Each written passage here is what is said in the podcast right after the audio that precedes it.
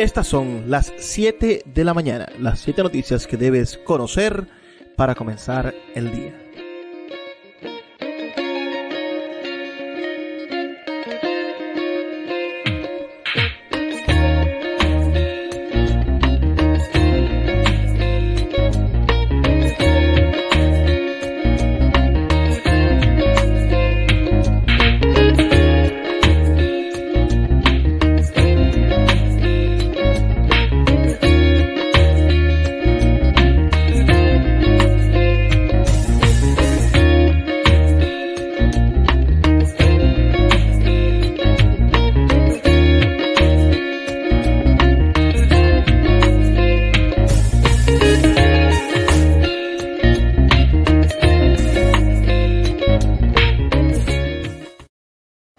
Bienvenidos a las 7 de la mañana, las 7 noticias que usted necesita para comenzar el día. Soy Luis Peroso Cervantes y los acompaño todos los días en vivo a través del canal de YouTube de mi amigo Juan Carlos Fernández, del canal de YouTube de La Tercera Voz, nuestro medio digital, nuestro periódico que día a día lleva las noticias que usted necesita y de mi canal de YouTube personal, Luis Peroso Cervantes, también a través de las redes sociales. Así que estamos aquí con ustedes para llevar las siete noticias que usted necesita para comenzar el día. Y sin más demoras, comencemos de una vez. Sintonizas las 7 de la mañana, las 7 noticias que necesitas para comenzar el día. Síguenos en nuestras redes sociales, arroba extremadamente en Instagram y en Twitter. Sigue las redes de la tercera voz, 3 era voz en Twitter, Instagram y Facebook. También puedes seguir. La primera noticia de esta mañana está relacionada con el abuelito Biden, quien ha estado bueno, conspirando un poco en contra de los migrantes.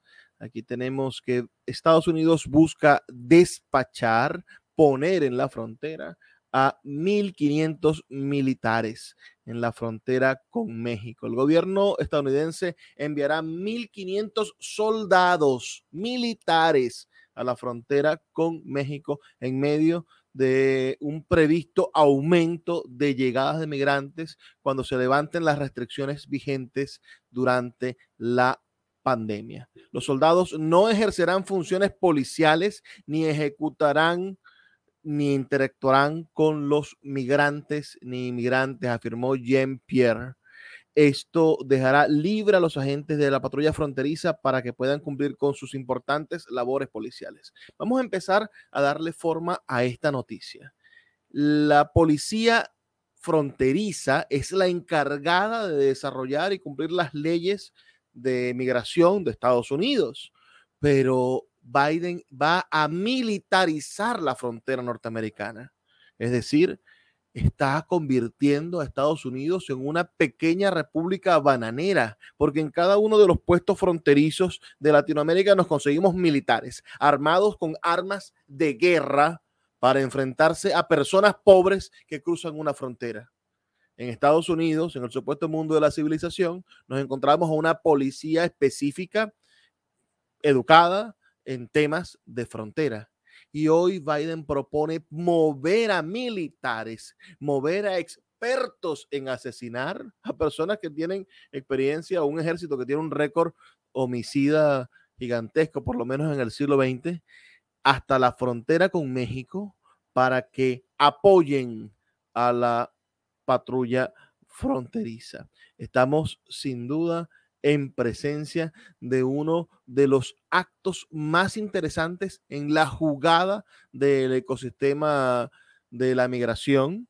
El día de ayer hablábamos un poco sobre hacia dónde deben dar los pasos en el futuro de los derechos civiles y hoy nos seguimos encontrando que la Florida, bueno, prohíbe la contratación de los migrantes y ahora Biden manda al ejército manda a los militares, a quienes tienen armas de guerra, a cuidar la frontera como si un hombre, una mujer o un niño pobre que cruzan una línea imaginaria fuesen, bueno, responsables de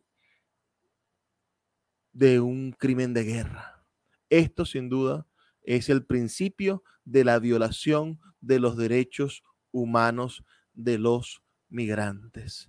Tenemos que crecer como seres humanos y la manera en que tenemos que crecer es poder identificar cuáles son los principios que nos hacen verdaderamente humanos. Y si todos somos iguales ante la ley, deberíamos ser iguales ante la ley sin importar en qué lugar del mundo nacimos. Vamos a la siguiente noticia de estas siete noticias de la mañana de hoy.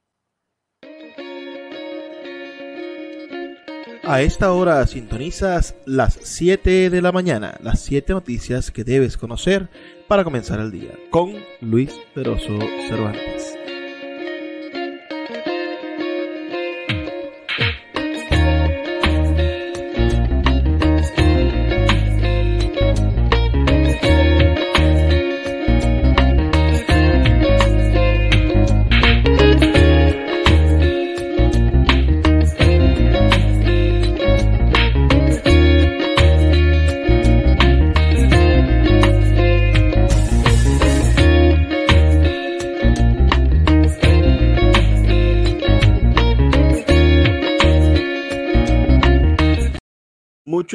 Vemos con ansiedad, bueno, el momento en el que por fin termine la guerra en Ucrania. Pero aquí tenemos una fotografía donde vemos al señor Vladimir Putin revisando armamento ruso.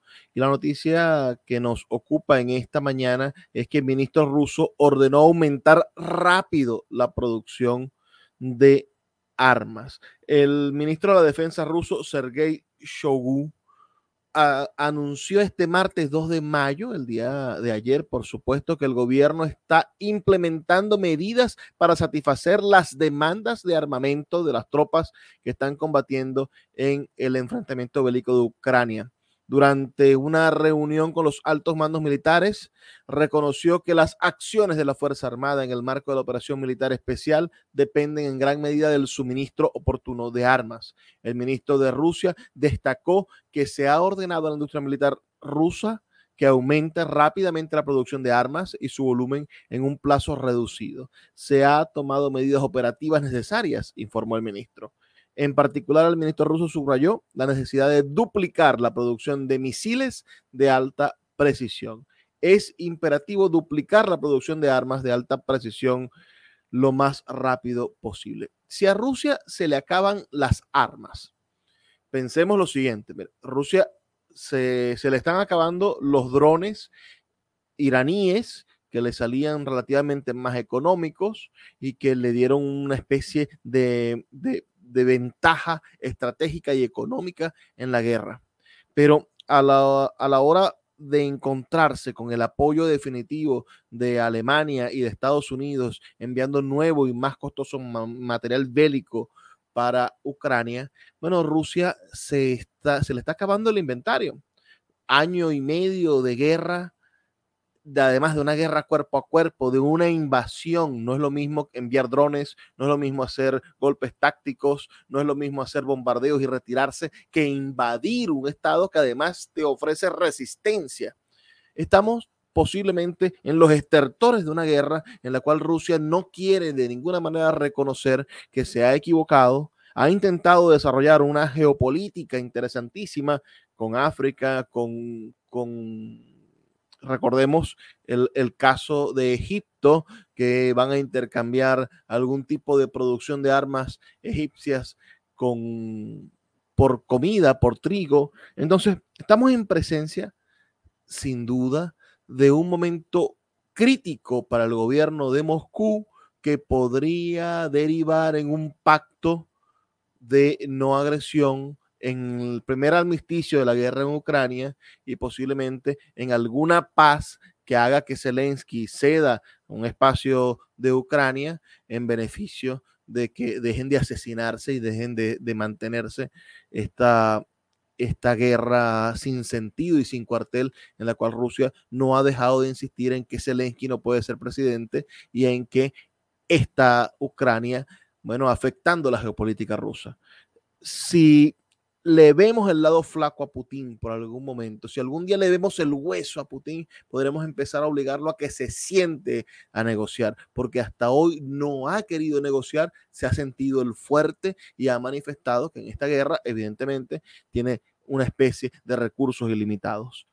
Hoy, escuchar al ministro ruso decir que tienen que duplicar la producción de armas nos da un aliento a aquellos que queremos que termine la guerra en Ucrania. Posiblemente la resistencia, la paciencia, la sangre, la destrucción del pueblo ucraniano por fin tengan algún resultado. Sería terrible que los ucranianos se rindan dentro de cuatro o cinco meses porque Rusia se ha impuesto a través del dinero y de la resistencia y de la geopolítica. Pero si por el contrario esta resistencia ha producido por fin mermar los arsenales rusos y Rusia se está viendo amenazada, se está viendo agotada dentro de la guerra, podríamos encontrarnos con el, la rendija necesaria para que Putin se siente a negociar verdaderamente un tratado de paz donde ambos factores, bueno, consigan de algún modo algún tipo de beneficio. Pero Putin lo quiere todo. Sobre todo, pensemos en su mentalidad totalitaria. Es un hombre de más de 70 años. Es su última posibilidad de mantenerse en el poder los próximos 5 o 10 años. Y si, y si pierde esta posibilidad, si queda mal parado frente a sus compatriotas, lo más seguro se desmorone el imperio que tanto le ha costado construir. A esta hora sintonizas las 7 de la mañana, las 7 noticias que debes conocer para comenzar el día, con Luis Peroso Cervantes.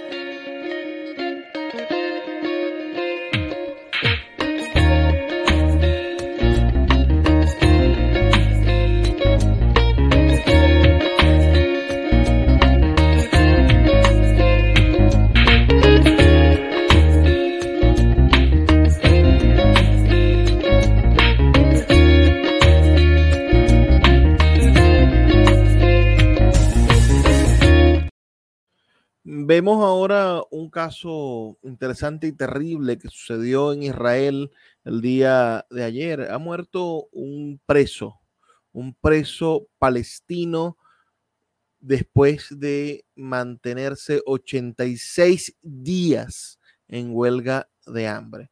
Sabemos que Israel es un país que, que consecutivamente ha apostado a la guerra, al conflicto bélico, a la imposición de la fuerza, a la construcción de un poderío económico que lo sostenga dentro del ecosistema global. Y bueno, durante el siglo XX desarrolló y ganó guerras en el medio de todos los países enemigos. Pero hoy los palestinos se han venido transformando en un problema moral para, para Israel y este martes de mayo han hecho protestas los palestinos y los gobiernos pro-palestinos y todas las personas que están de acuerdo con la independencia palestina. Bueno, se han manifestado por la muerte de Hader Atnam, quien falleció en una cárcel de Israel. En varias ciudades hubo manifestaciones en contra de la política del Estado de Israel, lo dice la agencia F. El primer ministro de Palestina acusó a Israel de asesinar al joven Adnan. La ocupación israelí, la administración de penitenciaría y el poder judicial han implementado un asesinato deliberado contra Sheikh Agnan al negarse a liberarlo y descuidarlo médicamente al mantenerlo dentro de la prisión a pesar de su grave estado de salud. Adnan murió dentro de una prisión este martes tras una huelga de hambre de 86 días en protesta por su detención sin juicio ni cargos. Adnan, de 44 años, comenzó una huelga de hambre el 5 de febrero. Imagínense todo lo que usted ha comido de aquí al 5 de febrero este muchacho no comió nada. El mismo día que fue detenido por las autoridades israelíes, que poco después lo acusaron por cargos de supuesto terrorismo e incitación a la violencia.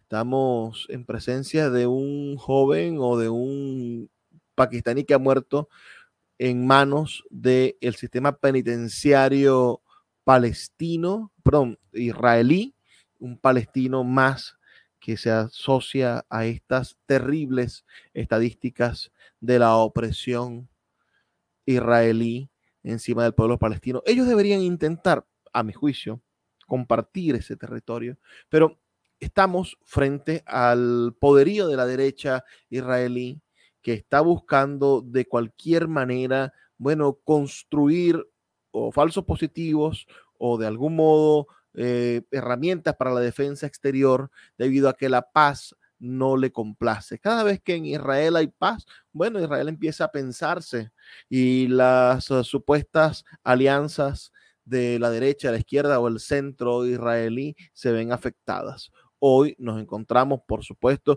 con un sistema político en Israel que está en desequilibrio, que tiene, bueno, procesos que parecen y volvamos otra vez al, tema de las repúblicas bananeras ahora israelíes. Pensemos en un gobierno que intenta perturbar la constitución israelí, en un gobierno que está intentando perpetuarse en el poder, en un gobierno que no le interesa hacer pactos ni crear consensos con las diferentes partes políticas y que utiliza la fuerza para reprimir manifestaciones de los propios israelíes.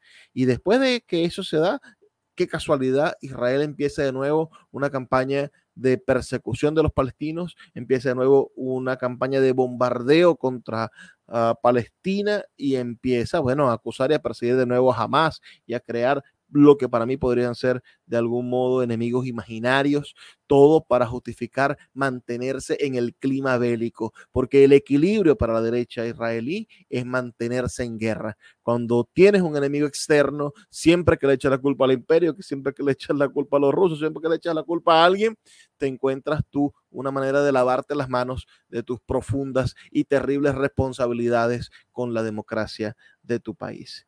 Y este muchacho de 44 años ha muerto después de 86 días de huelga de hambre. ¿Dónde están los derechos humanos en Israel? ¿Dónde está la compasión en Israel? ¿Dónde está el pueblo que actúa de manera justa en Israel? Estamos sin duda en presencia de un Estado que sistemáticamente ha violado los derechos de un pueblo diferente como el pakistaní. Y estamos sin duda en presencia de una nueva forma de manifestarse del pueblo pakistaní, del pueblo palestino frente a las injusticias de el gobierno de Israel.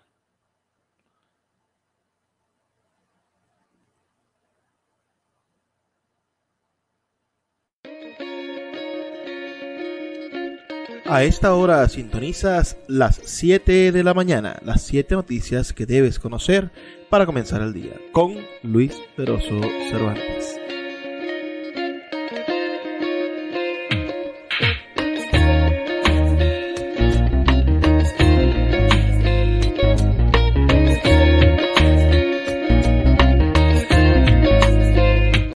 La siguiente noticia de esta mañana está relacionada con tecnología. El gobierno español creará un registro de youtubers equiparándolos al resto de los medios de comunicación por si no fuera suficiente las conocidas polémicas que el gobierno español ha protagonizado por su actitud con los youtubers e influencers, la nueva Ley General de Comunicación Audiovisual proveniente del Ministerio de Asuntos Económicos viene a ejercer un poco más de presión. Según el artículo 39 de este proyecto de ley, se va a crear un registro dependiente del Ministerio de Asuntos Económicos, de prestadores de servicios de comunicación audiovisual.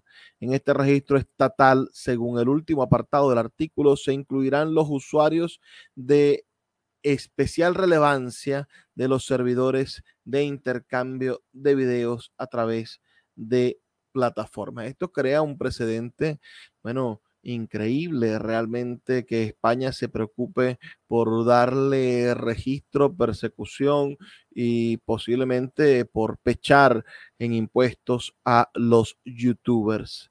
Eh, dice, los usuarios de especial relevancia se entiende como todos aquellos que cumplan los siguientes puntos. El servicio prestado conlleva una actividad económica por el que su titular obtiene ingresos significativos derivados de su actividad. El usuario especial de especial relevancia es el responsable editorial de los contenidos audiovisuales y bueno, está destinado a una parte significativa del público en general y puede tener un claro impacto sobre él. Evidentemente, en el caso de España está relacionado al interés económico, a poder capturar impuestos encima de esto, pero podría ser un antecedente pernicioso para que otros países creen registros de personas y creen, intenten autorizar a quiénes son las personas que pueden ser influencer o no en las redes sociales y esto producir, bueno, un intento de agobio, de, de, persecución de lo que es o debería ser la libertad, la nueva libertad de expresión de la Internet. En Venezuela tenemos el gran problema de, la ley del, del oficio, de la profesión del periodismo, que es una ley, bueno, antiquísima, anquilosada y que por mucho está desactualizada de la nueva libertad de expresión venezolana. Y en España, bueno, intenta meterse en camisa de 11 varas con un proyecto muy parecido. Ya volvemos con más de las 7 de la mañana, las 7 noticias que necesitas para comenzar el día con Luis Peroso Cervantes.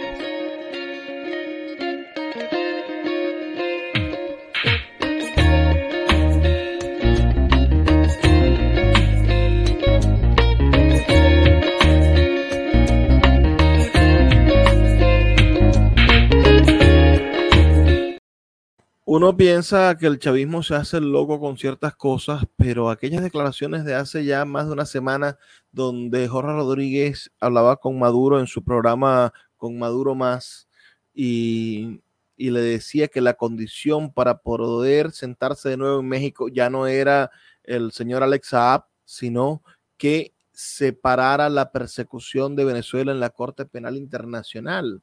Entonces están muy preocupados por el asunto de la Corte Penal Internacional y la Corte Penal Internacional responde a las personas que están dentro de ese proceso que garantiza la confidencialidad de las víctimas venezolanas, que es otro de los grandes puntos. Imagínense que que la Corte Penal Internacional revele quiénes son las personas que están acusando o los casos más específicos que vulneran el estado de, de, de los políticos venezolanos, por lo cual posiblemente algunos de ellos, bueno, paguen cárcel por sus delitos de lesa humanidad. La Corte Penal Internacional emitió un comunicado oficial el pasado 28 de abril reafirmando la estricta confidencialidad de la información recopilada a través de los formularios sobre las víctimas venezolanas. Según el documento, esta información solo se transmite a las salas. Ninguna otra entidad tendrá acceso a ella. La Fiscalía y el gobierno de Venezuela no podrán acceder a esos formularios videos y otros documentos prestados. Imagínense aquí, cuando uno llama a denunciar a un vecino, el policía le cuenta al vecino quién fue el que llamó. No, te acusó fue la vieja allá de la esquina, o el pelúo es el que no le gusta que tú pongas la música a todo volumen. Bueno, la Corte Penal Internacional está hablando del debido proceso. Y nosotros tenemos que garantizar los debidos procesos, bueno, para poder construir de algún modo la paz en este país. Y este es un asunto que asusta y que tiene verdaderamente preocupados a los del gobierno y que posiblemente sea la piedra de tranca fundamental en la transformación o en el posible cambio de gobierno en caso de que pierdan una elección en el 2024, porque ellos, la gran mayoría de los que están sindicados por violaciones de derechos humanos, que son buena parte de los militares de este país, buena parte de los jefes de policía de este país y buena parte de los encargados del Ministerio de Justicia, fiscales y por supuesto las cabecillas, los, los que han sido vicepresidentes o, o, el propio presidente de la República, estas personas que pueden estar sindicadas como violadores de derechos humanos, como responsables de no ejecutar medidas de protección ante la violación de derechos humanos, estas personas saben que la Corte Penal Internacional no se va a detener hasta juzgarlos. Entonces, esto no es un asunto político, es un asunto penal. Corte Penal Internacional. no es juego. Hay muchos casos en la historia donde, bueno, pasados 10 o 20 años, cuando parece que la cosa está olvidada, por fin los ves pasar con sus esposas en las manos y por fin se está haciendo justicia.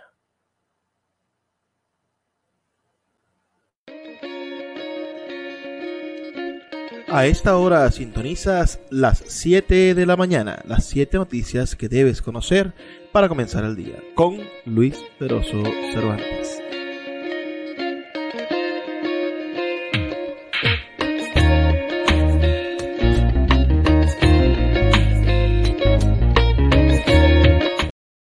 Noticia, noticia interesante. Esta noticia que está aquí en la tercera voz dice Venezuela solo le debe a China 12 mil millones de dólares. Esa es la pequeña deuda que tenemos con China. Yo me acuerdo en la emoción de Chávez cuando hablaba del fondo chino. Y sin duda el fondo chino ha sido un proceso de expansión económica de China que ha tenido, bueno, apoyos en diferentes países de América, de África y del mundo, sobre todo países en las llamadas vías de desarrollo. Entonces, este bendito fondo chino es la manera en la que China se hace amigable con muchísimos países, le presta un dinero para desarrollar sus naciones, porque China tiene un superávit económico Ah, que, ha aprovechado, bueno, para hacerse acreedor de la mayoría de los bonos del Tesoro de Norteamérica y, por supuesto, para poder prestar y poder empezar a desarrollar su influencia geopolítica. Pero el director del Centro de Investigaciones Chino-Latinoamericano en Bogotá, Percifal de Sola, precisó que tras varios años Venezuela ha pagado casi la totalidad de la deuda que tiene con China y que solo debe 12 mil millones de dólares. Les pongo un ejemplo de estas cifras, ¿no? Es decir, Crystalex, que quiere embargar a Citgo en Estados Unidos, le está pidiendo a Venezuela 912 millones de dólares. Por esa cifra posiblemente perdamos la empresa más importante de Venezuela fuera del país y a China solo le debemos 12 mil millones de dólares. Este señor dice, las relaciones entre China y Venezuela se deterioraron gravemente durante la década pasada a causa del fracaso y corrupción endémica alrededor de los proyectos chinos en el país, declaró a Bloomberg este ciudadano. Hoy en día el gobierno chino percibe que la crisis venezolana tocó fondo y observa a un Maduro más estable en el poder y menos aislado en la región. Es lo que quiere hacer ver Petro, por supuesto. Estamos hablando de una persona que habla desde Colombia. Y, y, aunque Maduro hoy parezca que está menos aislado, porque sin duda las sanciones han sido deploradas por toda la estructura política regional, ah, no es cierto que nos encontremos con un Maduro más estable o que la crisis venezolana haya tocado fondo realmente. En este sentido, precisó que la deuda actual de China ronda los 11 mil millones y 12 mil millones de dólares, lo que significa que Venezuela ha, pagado, ha pasado casi el 80% total de la deuda que percibe petróleo como pago. Recuerden que hemos estado pagando con petróleo esta ingente deuda y que todavía 12 mil millones de dólares en petróleo es muchísimo, muchísimo petróleo.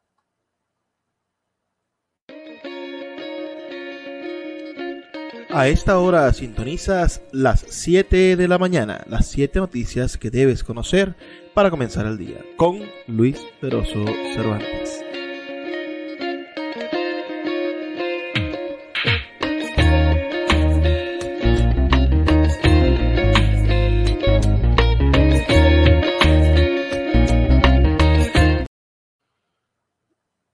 La última noticia de esta mañana es una noticia tecnológica. Desarrollan una nueva interfaz cerebral capaz de convertir la imaginación en texto. Imagínense ustedes, ahí está ese cerebro que posiblemente sea un cerebro positrónico dentro de poco. El decodificador semántico cerebral funciona a partir de las resonancias magnéticas y modelos como el ChatGPT y BART.